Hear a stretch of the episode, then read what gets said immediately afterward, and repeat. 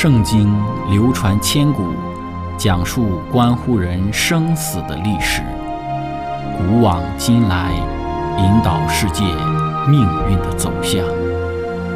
圣经历经风雨，见证真爱永恒的真理，惊天动地，拯救堕落罪孽的生灵。圣经荡气回肠。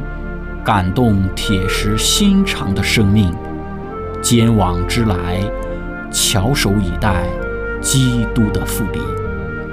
希望福音广播电台圣经系列解经节目开卷有益，让我们翻开这本千古奇书，去领悟其中可以扭转人生的真理。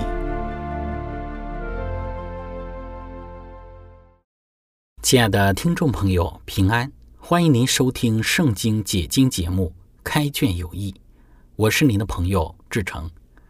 今天我们要学习的圣经是在创世纪的二十四章十到二十节。经上记着说，那仆人从他主人的骆驼里取了十匹骆驼，并带那些他主人各样的财物，起身往美索不达米亚去。到了拿鹤的城。天将晚，众女子出来打水的时候，他便叫骆驼跪在城外的水井那里。他说：“耶和华我主人亚伯拉罕的上帝啊，求你施恩给我主人亚伯拉罕，使我今日遇见好机会。我现今站在井旁，城内居民的女子们正出来打水。我向哪一个女子说，请你拿下水瓶来给我水喝？她若说。”请喝，我也给你的骆驼喝。愿那女子就做你所预定给你仆人以撒的妻，这样我便知道你施恩给我主人了。话还没有说完，不料利百加肩头上扛着水瓶出来。利百加是比土利所生的，比土利是亚伯拉罕兄弟拿鹤妻子密加的儿子。那女子容貌极其俊美，还是处女。也未曾有人亲近他，他下到井旁，打满了瓶，又上来。仆人跑上前去，迎着他说：“求你将瓶里的水给我一点喝。”女子说：“我主，请喝。”就急忙拿下瓶来，托在手上给他喝。女子给他喝了，就说：“我再为你的骆驼打水，叫骆驼也喝足。”他就急忙把瓶里的水倒在草里，又跑到井旁打水。就为所有的骆驼打上水来。亲爱的朋友，今天我们一起学习的主题是内外皆美。开始学习之前，我们一起聆听一首诗歌：有一位神。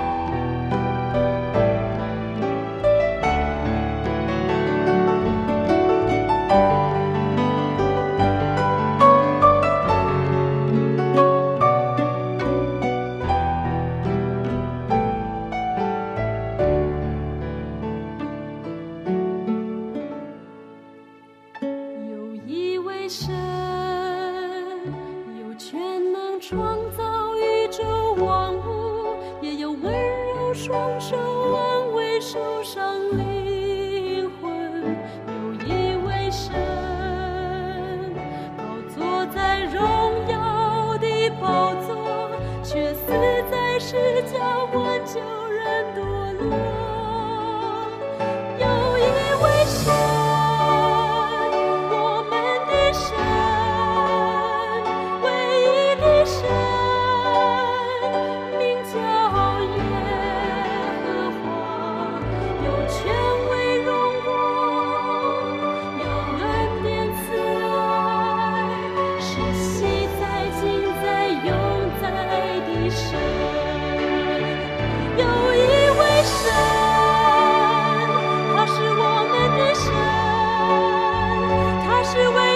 是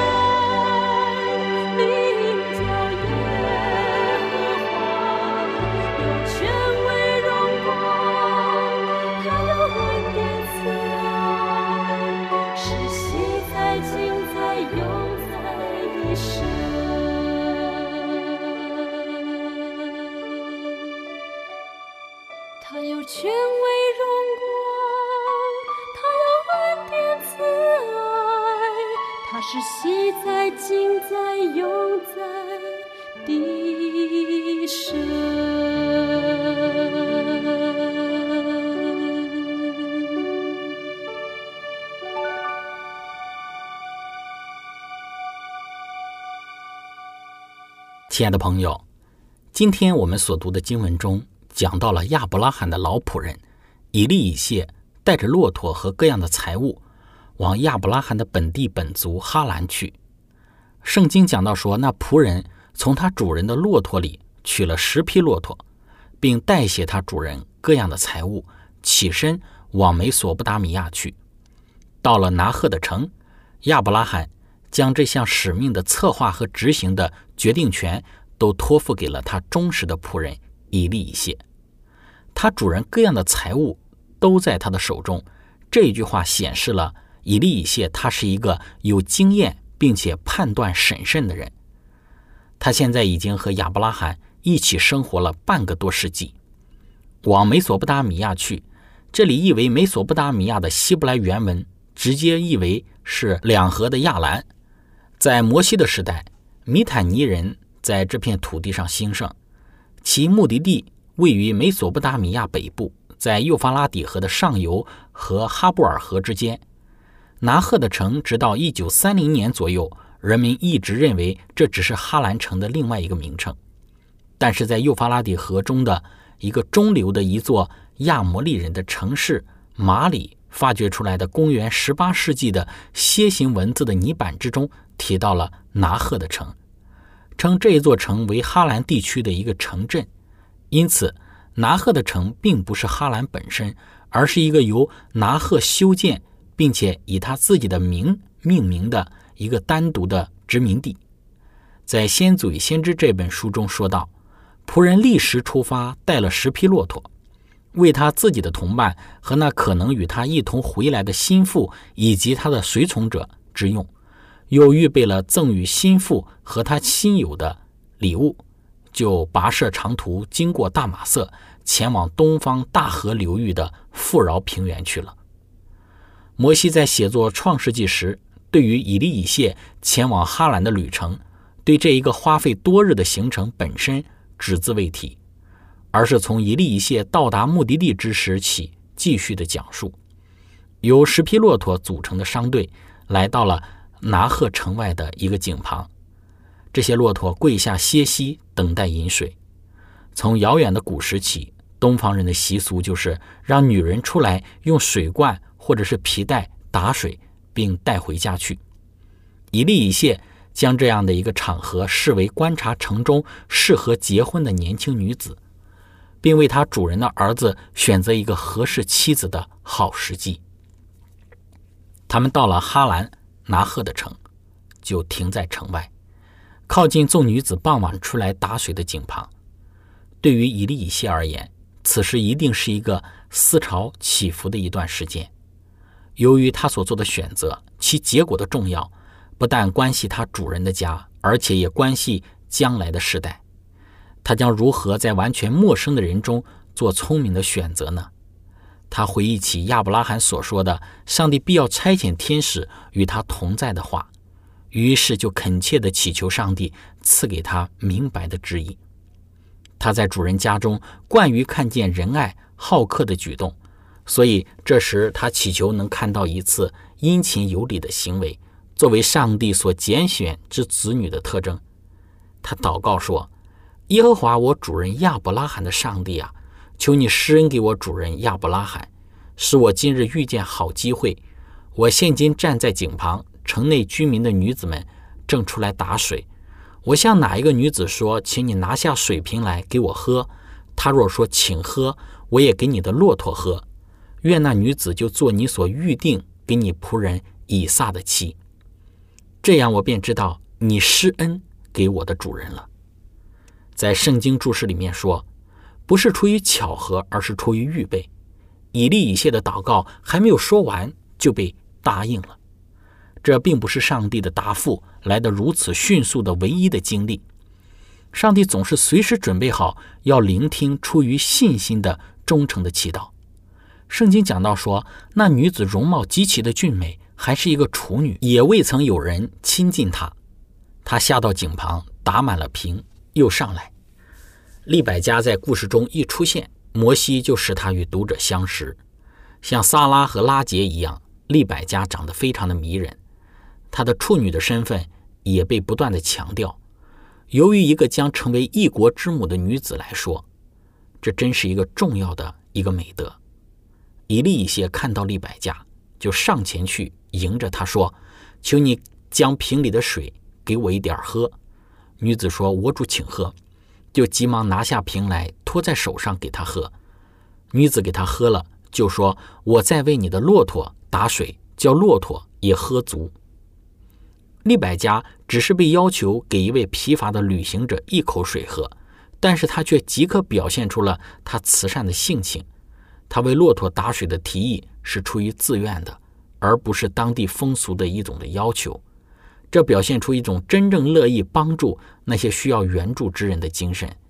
但不应该忘记的是，他的慈善在上帝的眷佑中被用来作为他已经选择他作为以撒之妻的证据。只有当他的提议是作为一种品格的自然流露而提出的，才会成为以利以谢他祈祷的完全的答复。《先祖与先知》这本书中说道：“以利以谢的祷告的话还没有说完，上帝已经答应他了。”在出来打水的许多女子中，一个有礼貌的女子引起了他的注意。当那个女子来到井旁之时，他就上前迎着她，求她将肩上水盆里的水给他喝一点。女子立刻和蔼地答应了他的要求，并且主动的要为骆驼打水。在近东的地带，就是贵族的女子也常为自己父亲的牛群、羊群做这样的服务。于是，那个仆人所求的记号业已显出。那女子容貌极其俊美，而且她那很自然的礼貌，证明她有一颗仁爱的心与活泼果敢的天性。直到此时，上帝的手都是一直在领导着。他的仆人的，他以丰厚的礼物答谢这女子的仁爱之后，就询问他的父母是谁。一知道她是亚伯拉罕侄儿比土利的女儿，那人就低头向耶和华下拜。亲爱的朋友，我们从以利以谢的祷告与利百加的接触，以及利百加在整个事件之中的表现，我们看到许多方面的教训。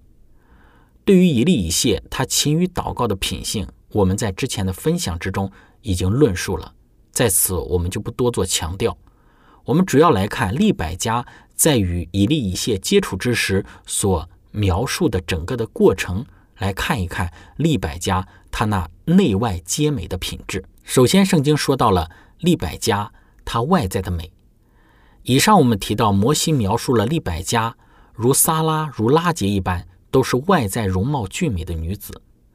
女子美貌是一个非常大的祝福。我们常说“郎才女貌”，意思就是说，一个女子能够有一个美貌的外表，是一个非常重要的恩赐和祝福。现时代的人常用各种各样的方式来让自己变得美貌，例如用各种各样的化妆品，或者。借助于整形手术等等的，为的就是要让自己看起来更加的美貌。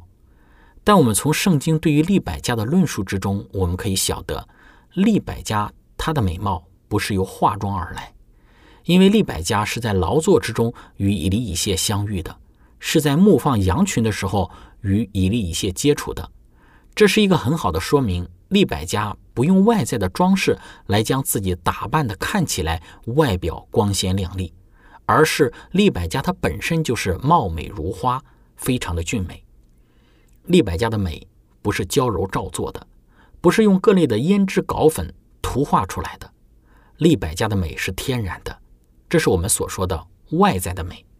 然后我们再来看利百家她内在的美，内在的美有几点的体现。以上我们讲到利百加，她是一个处女，这与亚伯拉罕所在迦南地的女子不一样。根据一些资料显示，在迦南地的新婚初夜是没有处男处女的。为什么？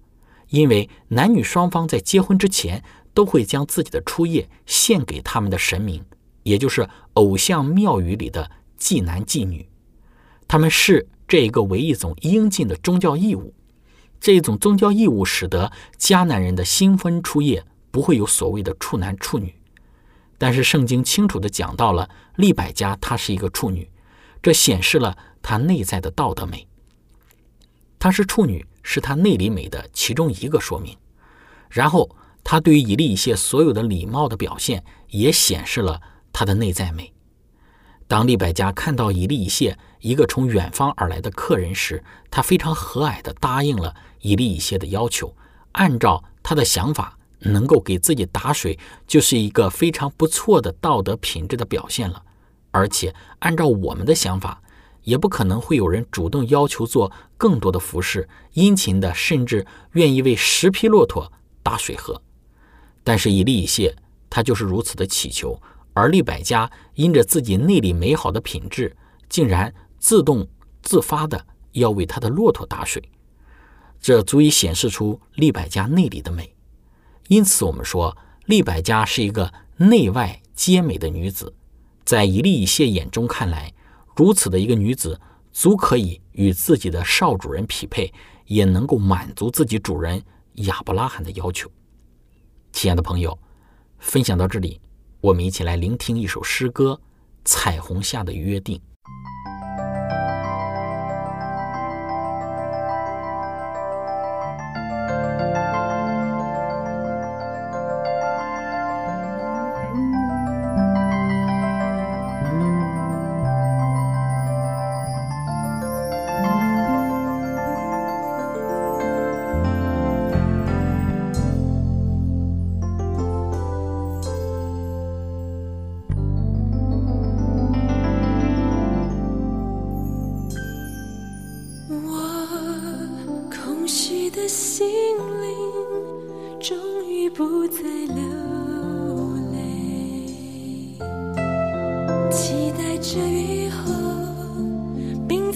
彩虹诉说你我的缘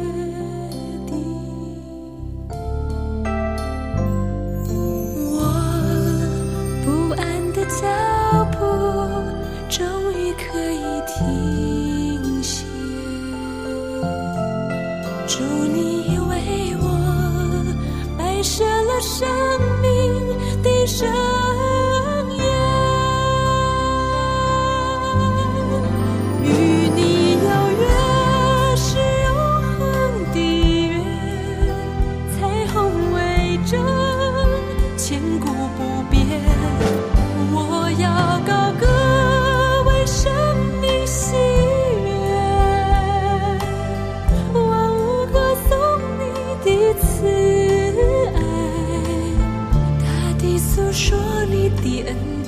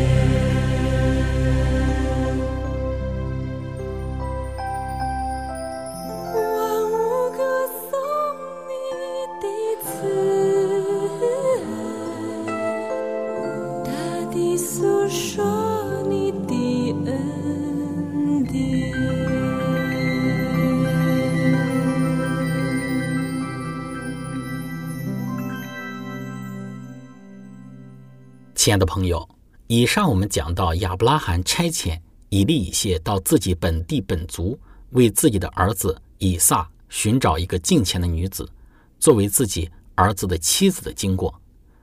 以利以谢长途跋涉，来到了哈兰的一个小镇拿鹤的城，在这里，以利以谢祈祷寻求上帝的带领，期待上帝为他的少主人预备一个妻子。他的祷告还未说完，利百加就出现在他的眼前，而利百加所表现的内外皆美的品质，满足了亚伯拉罕为儿子寻找妻子的要求。在这其中，给我们有非常美好的提醒。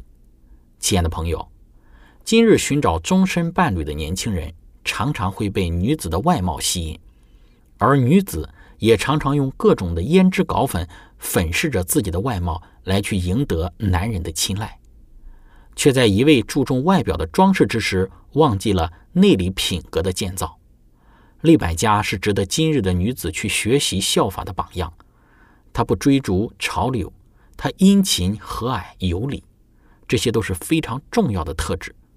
无奈今日的男子似乎并不喜欢这样的女子。圣经教导我们说，《彼得前书》三章第三节。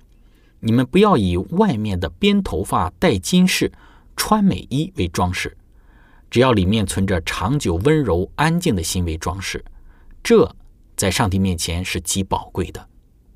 我们说内在的人格、真实的自我，花时间用基督那样的特性装饰品格，比花过多的时间在身体外面的粉饰上要有益得多。这种不朽坏的品格。就是基督的衣袍，是基督应许给予所有因信接受他，并来向他寻求指导之人的。我们说，这才是上帝希望为人妻子的基督徒应该具有的装饰。